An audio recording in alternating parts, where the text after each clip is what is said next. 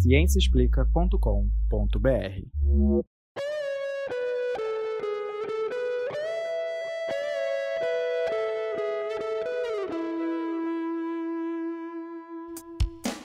Este é o Microbiando, o podcast que traz novidades do mundo da microbiologia e imunologia para você. Esse é o episódio 7 da quarta temporada, gravado em 2 de julho de 2021.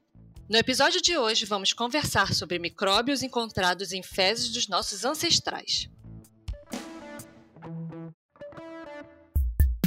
Olá, ouvintes do Microbiando podcast que traz as novidades do mundo da microbiologia para vocês. Que bom estar de volta. Bem-vindas e bem-vindos a mais um episódio. O meu nome é Leandro Lobo e eu sou professor do Departamento de Microbiologia Médica da UFRJ.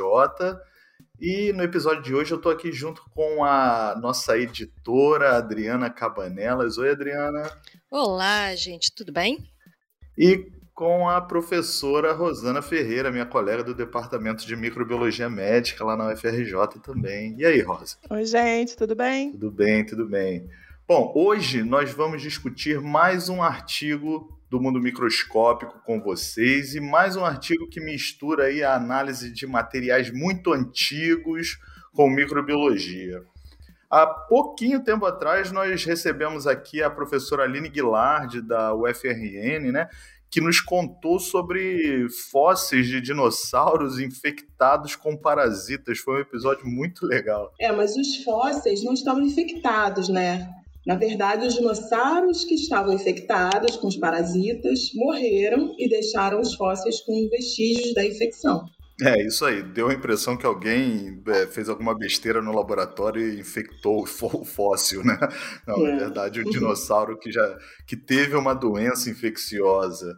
Mas, mas vocês podem ouvir tudo sobre isso no episódio 3 dessa nossa quarta temporada, né? Ele foi publicado em, do dia 14 de maio. Hoje a história é sobre fósseis novamente, mas é, são fósseis um pouquinho diferentes. São fósseis de cocô. De cocô, Leandro? Deixa eu adivinhar. Vamos falar de microbiota, né? Isso aí, microbiota intestinal. E uma microbiota muito antiga, porque esse grupo de cientistas ele estudou as bactérias que estavam presentes em coprólitos humanos.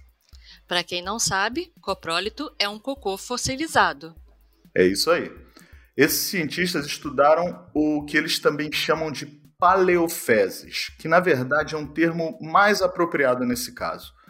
Coprólitos, gente, são as fezes que realmente se fossilizaram. Já as paleofezes são fezes antigas, também chamadas de fezes arqueológicas, que foram preservadas de alguma forma, mas que não estão assim realmente fossilizadas. É, e no artigo de hoje, esse grupo de cientistas estudou fezes de mil a dois mil anos atrás e todas da região do sul dos Estados Unidos e do norte do México. É, e o artigo de hoje foi publicado em maio desse ano na revista Nature, e o título, já traduzido em português, é A Reconstrução de Genomas Microbianos Antigos a partir de fezes humanas. E a primeira autora do trabalho é a Marcia Whipple, e o autor sênior é um, pesquisador de Harvard, é o Alexander Kostic. Mas o trabalho ele tem 28 autores, é um time multidisciplinar com microbiologistas, arqueologistas, biólogos moleculares e etc. E multicultural também, né? A gente tem cientistas de diversos países, Estados Unidos, México, Canadá, Itália, Alemanha, Dinamarca. Foi uma mega colaboração um grande esforço que resultou em um lindo trabalho que é justificado pelo, pelo grande desafio técnico, que é estudar esse tipo de material. Aliás, é muito difícil e até eticamente complicado tomar a decisão de analisar esse tipo de amostra, porque a, a maioria, muitas das técnicas que são usadas são chamadas de, de, de técnicas ou análises destrutivas. Quer dizer, para analisar a amostra, você precisa de alguma forma acabar com a integridade dela. Sim, para fazer extração de DNA, por exemplo, o cientista precisa pegar a amostra, processar ela, colocar em soluções que destroem as células, separar o DNA das outras moléculas, então não tem jeito, tem que destruir. Já imaginou o peso da responsabilidade? Nada pode dar errado, né? Senão acabou a amostra e adeus pesquisa. Adeus pesquisa, é uma decisão muito difícil mesmo. Mesmo. Mas os resultados, por, né, por outro lado, podem trazer informações muito valiosas. Mesmo uma análise que parece tão desnecessária como a do cocô, né, deve até ter gente aí que está ouvindo a gente se perguntando para que serve analisar um cocô pré-histórico. Bom, os chamados coprólitos, né, ou as paleofezes, elas são encontradas nas proximidades das áreas de habitação, né? Então, por exemplo, em uma caverna, um assentamento dos antigos humanos, ele, você encontra lá fezes do pessoal que morava lá. Então, isso pode trazer evidências diretas da dieta dessa população, entre outras coisas. É, pode nos dar informações sobre o estado de saúde, né, desse pessoal que vivia ali, dessas populações antigas, sobre as práticas de saneamento, é, informações sobre a ecologia, o meio ambiente do local. É, ainda mais pensando nas fezes de outros animais, né? não só de humanos, mas de outros animais que estão presentes ali. Sim, existem diferentes tipos de macro e microfósseis que podem ser encontrados dentro de coprólitos. Né?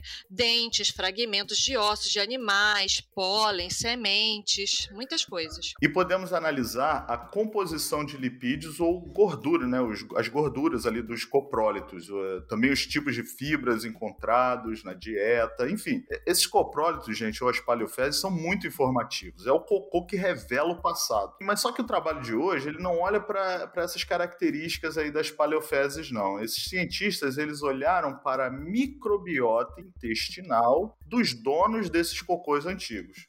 Quer dizer, os micro-organismos que viviam dentro do intestino desses nossos antepassados. É, e como a gente sabe, né, esses micro-organismos são muito importantes para a nossa saúde.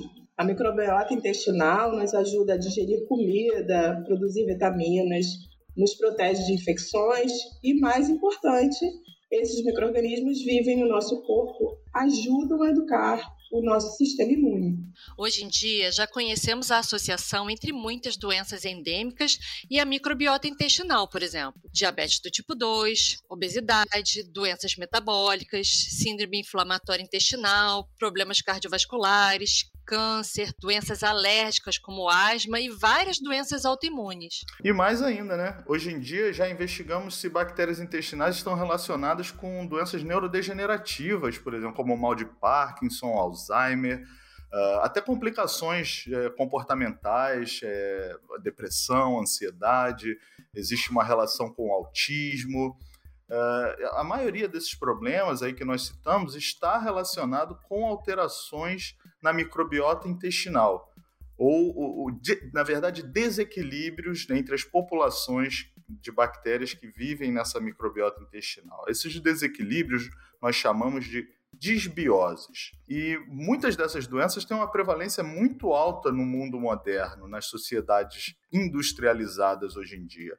E o racional dos autores desse trabalho, é, a hipótese deles, né, foi tentar comparar os micro-organismos dessas paleofezes, que vêm de indivíduos que viveram em uma era pré-industrial, com a nossa microbiota atual para ver aí o que mudou. É, a ideia é identificar quais foram as alterações que a modernidade causou na diversidade das espécies que vivem no nosso intestino e tentar relacionar essas alterações com problemas específicos da saúde da nossa população moderna. Tem um monte de coisas modernas que podem alterar nossa microbiota intestinal. Sim, temos antibióticos hoje em dia, temos comidas super processadas, um consumo muito maior de açúcar, um consumo menor de fibras. Além de poluição, estresse, muitas outras coisas. É, todas essas mudanças aconteceram nos últimos séculos e foram muito rápidas. E provavelmente o nosso organismo não teve tempo para se adaptar a elas. Então, o que esses cientistas querem descobrir é se existe uma microbiota que é melhor adaptada à nossa fisiologia. Já existem alguns trabalhos que tentaram descobrir isso e tiveram até um certo grau de sucesso. Mas esses trabalhos estudaram populações de caçadores-coletores atuais, ou seja, tribos ou populações que ainda vivem isoladas e vivem de uma forma similar aos nossos antepassados, né? mas não é a mesma coisa. É, esses trabalhos trouxeram muitas informações importantes sobre a microbiota dessas pessoas. Por exemplo, essas populações de caçadores-coletores que vivem em áreas isoladas têm muito mais diversidade de bactérias vivendo no intestino do que, do que a gente, né, das sociedades é, vamos dizer assim, modernas e industriais ocidentais. Tem umas espécies vivendo lá que nós não temos mais. mas ainda assim eles vivem é, é, no mundo atual, né? Mesmo esses caçadores-coletores que supostamente estão isolados, é, não tem como escapar muito do fato de que eles vivem num, num mundo moderno. Então, usar as paleofezes é muito mais representativo do que era o nosso microbioma do que usar as fezes desses caçadores-coletores atuais. Então é quase como viajar no tempo. E para viajar no tempo, esses cientistas né, do trabalho que nós estamos discutindo hoje sequenciaram o DNA total de 15 amostras de paleofezes. Todas essas amostras foram datadas usando aquela técnica do radioisótopo do carbono, né, o carbono 14, é, para garantir que elas realmente eram amostras antigas. E todas elas foram datadas aí dos dez primeiros séculos da era, da era cristã, ou seja, elas têm entre mil e dois mil anos. Bem, deve ter alguma dificuldade em extrair DNA de amostras antigas, né? Eu não sei, nunca fiz. Eu só faço de DNA de coisas modernas. Olha, eu fiquei surpreso, sabia? Mas não me parece muito difícil, não. Basicamente, eles pegam uma, um pedaço né, da amostra e reidratam com uma solução tampão, como uma solução salina, e a partir disso eles fazem a extração do DNA, usando a mesma metodologia que nós usamos para extrair DNA de cocô moderno, por exemplo, que você usa aí no seu laboratório. A maior diferença é que quando você trabalha com a análise biológica desse material antigo, como essas amostras são arqueológicas, você tem que ter todo o cuidado para não contaminar com material moderno, ou seja, as bactérias do nosso próprio corpo. Então, quando os cientistas entravam nesse laboratório para trabalhar, as precauções eram muito maiores. Eles fizeram essa análise no laboratório de antropologia molecular na Universidade de Montana, nos Estados Unidos, e esse laboratório é mantido numa pressão positiva para evitar a entrada do ar contaminado. Então, todo ar que entra no laboratório passa por filtros especiais para remover qualquer microorganismo. E todas as superfícies são limpas com soluções com água sanitária diariamente e também são expostas a lâmpadas ultravioleta para destruir qualquer resquício de DNA que tenha sobrado, assim evitando a contaminação ambiental, né? É isso aí. Muito parecido lá com o que a gente usa. Como a gente faz para diagnóstico, né? Aí tem que ser exatamente para não contaminar as amostras. É, mas esse pessoal, eles, eles realmente não, são obsessivos, né, com essa coisa do... É, porque eu trabalho com Covid, então também todo mundo é obsessivo. é, tem outras coisas que devem ser parecidas. Eles usam roupas especiais, né? Não podem trazer reagentes de outro laboratório para dentro desse laboratório de antropologia molecular. Nem podem circular entre os laboratórios. Então, se uma pessoa entrou em um laboratório, ela não pode ir para o outro. Né? Então, essas medidas para eles são muito importantes é, porque se uma pessoa traz uma contaminação moderna para dentro desse laboratório de arqueologia molecular, aí já era, todo o trabalho é invalidado. Mas fora esses detalhezinhos, a extração do DNA é moleza, não é nada diferente do que nós costumamos fazer, não. É. Vale mencionar que eles também usaram amostras de fezes de pessoas dos tempos de hoje como comparação. Então, eles extraíram DNA de fezes de 789 pessoas do mundo todo, tanto de sociedades industrializadas como de sociedades consideradas ainda na era pré-industrial, né? tipo Fiji e Madagascar. A maioria dessas amostras já havia sido sequenciada em outros trabalhos e os dados estão disponíveis em bancos de dados públicos para quem quiser usar esses dados, né? Então... Bom, então extraíram o DNA e mandaram sequenciar, foi isso? E o que eles fizeram? Avaliaram quais eram os micro-organismos que estavam presentes nessas amostras? É, exatamente. Então eles olharam para a diversidade e né, de quais eram as bactérias que estavam presentes ali naquelas amostras, mas eles foram ainda um pouco além. Eles reconstruíram o genoma completo de alguns micro-organismos. Isso aí, porque hoje em dia isso já é possível. Antigamente, nem tão antigamente assim, até pouquinho tempo atrás, para você sequenciar o genoma completo de uma bactéria e montar esse genoma, você precisava ter a bactéria isolada, né, numa placa de Petri. Aí você pegava aquela colônia, extraía o DNA, eh, fazia o sequenciamento de uma por uma. Hoje em dia não, você pega uma amostra complexa, como uma amostra de fezes ou saliva, né, uma amostra de solo, com milhares de espécies diferentes ali de bactérias, você sequencia todo o DNA que está presente ali, tudo de uma vez nesse bolo ali, e depois você, usando computadores e programas aí de estatística e de, de bioinformática moderna, você consegue juntar de novo esses pedaços e montar os genomas. Pois é, é antes a gente cultivava a amostra, esperava crescer no meio de cultura, isolava aquela bactéria, uma espécie de cada vez, e, se, e mandava sequenciar. Tá? Depois a gente separa e monta os genomas. Quantas vezes a gente já não fez isso, né? Pegava uma amostra de fezes, você tinha que é, pegar essa amostra e distribuir num meio, numa placa aí de agar-sangue, num um BHI, o que quer que fosse o meio, e pegar colôniazinha por colônia para sequenciar. Agora, manda sequenciar tudo, esses sequenciadores de última geração, de alta vazão, né, conseguem é, dizer para a gente todo o DNA que está presente ali.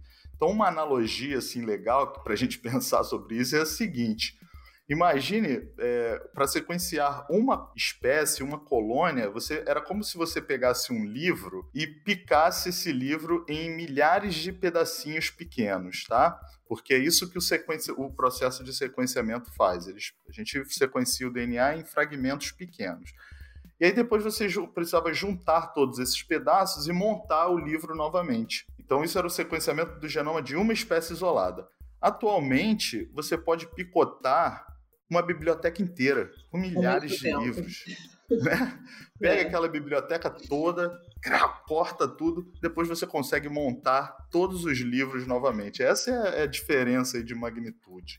Então, existem trabalhos publicados que já montaram mais de 150 mil genomas diferentes, gente, a partir de amostras de fezes. Já imaginou isso? É uma diversidade imensa que só agora nós estamos conhecendo.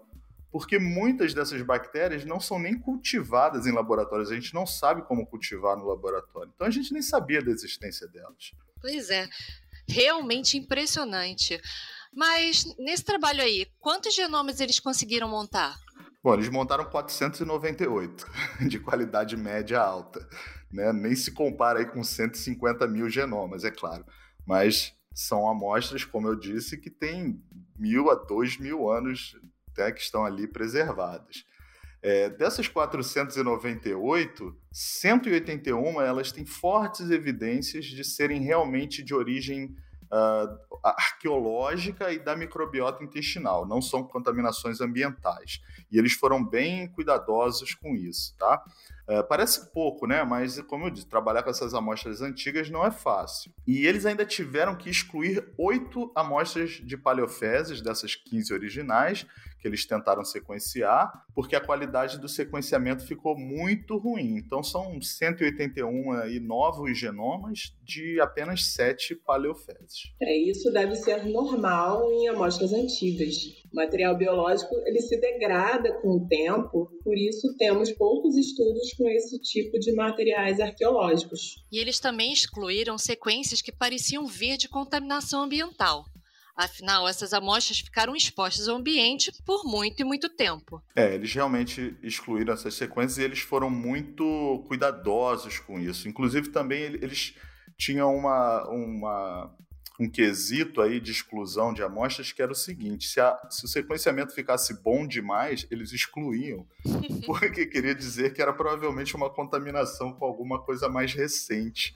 Então, esse é o primeiro trabalho assim, que eles. Não, não quero o sequenciamento que ficou bom. Eles estavam uhum. procurando os que ficaram um pouquinho piores, né? Mas ainda assim, eles conseguiram informações importantes porque além dos genomas montados, eles também conseguiram as informações sobre diversidade.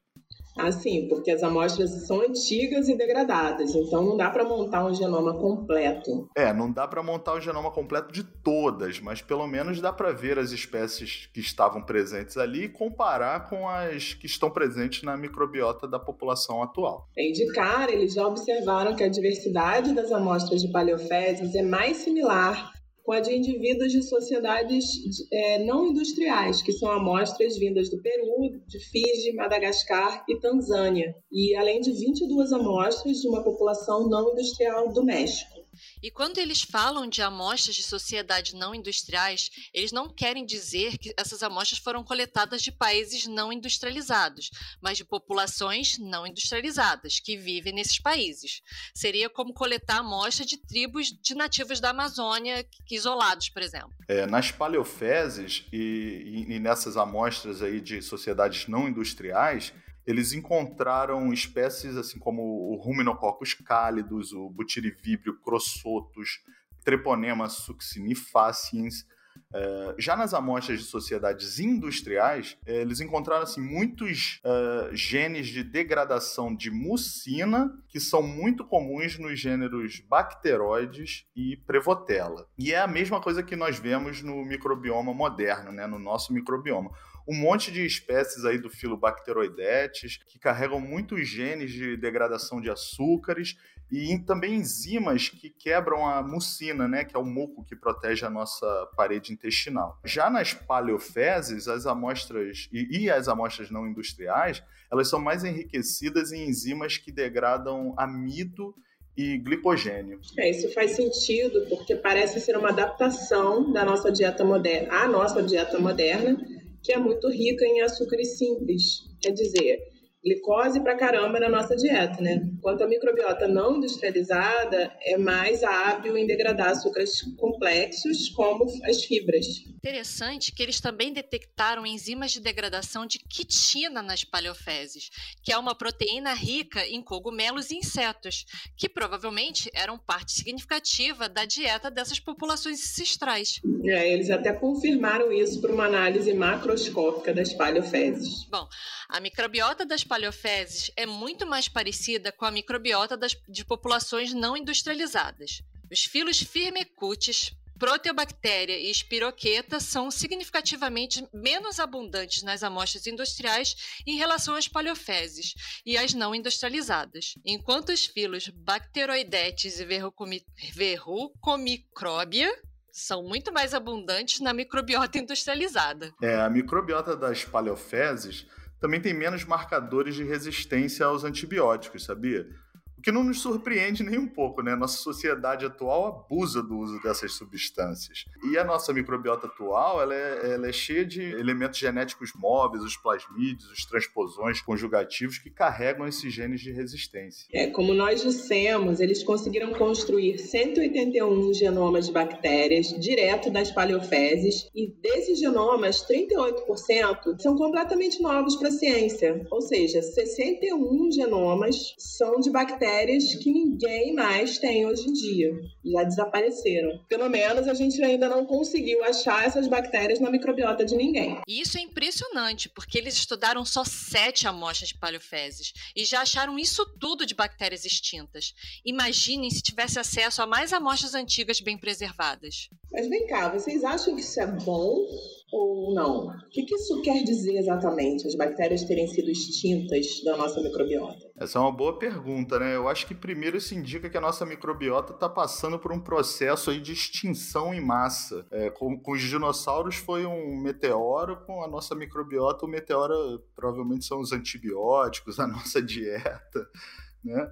É, as bactérias que vivem no nosso intestino, tá claro que elas são diferentes das bactérias que viviam no intestino dos nossos antepassados. Agora, se isso é bom ou ruim, é difícil dizer. Será que nós devemos tentar modificar a nossa microbiota para ficar mais parecida com a dos nossos antepassados? Porque a bactéria treponema, por exemplo, ela é virtualmente desconhecida na, no microbioma intestinal industrializado hoje em dia. Ela aparece assim de vez em quando em pessoas que vivem ali nessas tribos isoladas, estilos de vida não industriais. Uh, mas, em comparação, as amostras de paleofezes, todas elas tinham representantes do gênero treponema. Então, isso aí sugere, esses autores até eles argumentam isso, que isso não é só a dieta que está é, modificando ou moldando aí as coisas. Então, realmente existem algumas extinções que estão acontecendo a nível mundial dessa microbiota se alterando. Tem muita gente que tem esse tipo de ideia, né? Que a gente deveria tentar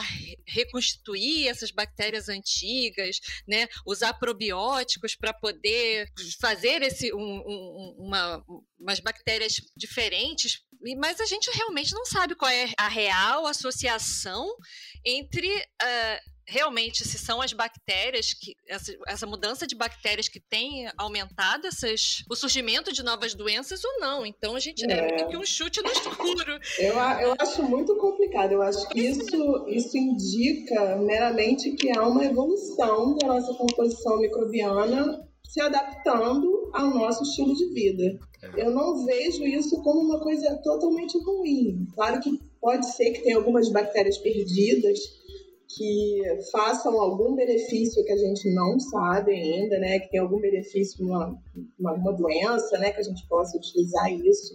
Uhum. Mas eu acho que isso meramente mostra quão legal é a biologia e a é. evolução e como a nossa microbiota trabalha a nosso favor, né? A gente foi modificando o nosso estilo de vida durante o tempo e a, e a microbiota acompanhou, acompanhou, exatamente. Mas vocês não acham, por exemplo, tem muitas doenças hoje em dia, como as doenças alérgicas, assim, que tem aquela chamada hipótese da higiene, né? Que doenças alérgicas ou doenças autoimunes, elas podem ser causadas por uma desregulação do nosso sistema imune que começa a agir, meio que atacar o nosso próprio corpo e que isso é muito mais prevalente hoje em dia do que era no passado. Então, uma, né, uma hipótese é que falta um pouco da a educação que a microbiota dá para o nosso sistema imune está deficiente. Será que essas bactérias aí das paleofezes não poderiam ajudar nesse sentido? Talvez, mas a gente precisa é. estudar mais especificamente, né? pois é. Fazer estudos mais diretos é. para ver isso. É. é. não dá simplesmente para transportar a microbiota das paleofezes paleofezes direto para um, um ser humano moderno, mesmo porque naquela época as pessoas tinham uma expectativa de vida muito menor, elas tinham né, elas viviam, é, né, tinham muito mais infecções, morriam de infecções o tempo todo, então é difícil fazer saber o que, que ali é benéfico e o que, que uh, pode causar novos problemas, né, que a gente já se livrou. Exatamente, não é de todo bom, né, voltar aos nossos antepassados não é totalmente positivo. Essa nostalgia, né? Essa nostalgia. nostalgia por bactérias, essa é a primeira vez. Muito bom. Não, acho que, nost... acho que a nostalgia por bactérias vai ser bom para o tio. Tá bom, pessoal, esse foi mais um episódio do Microbiando.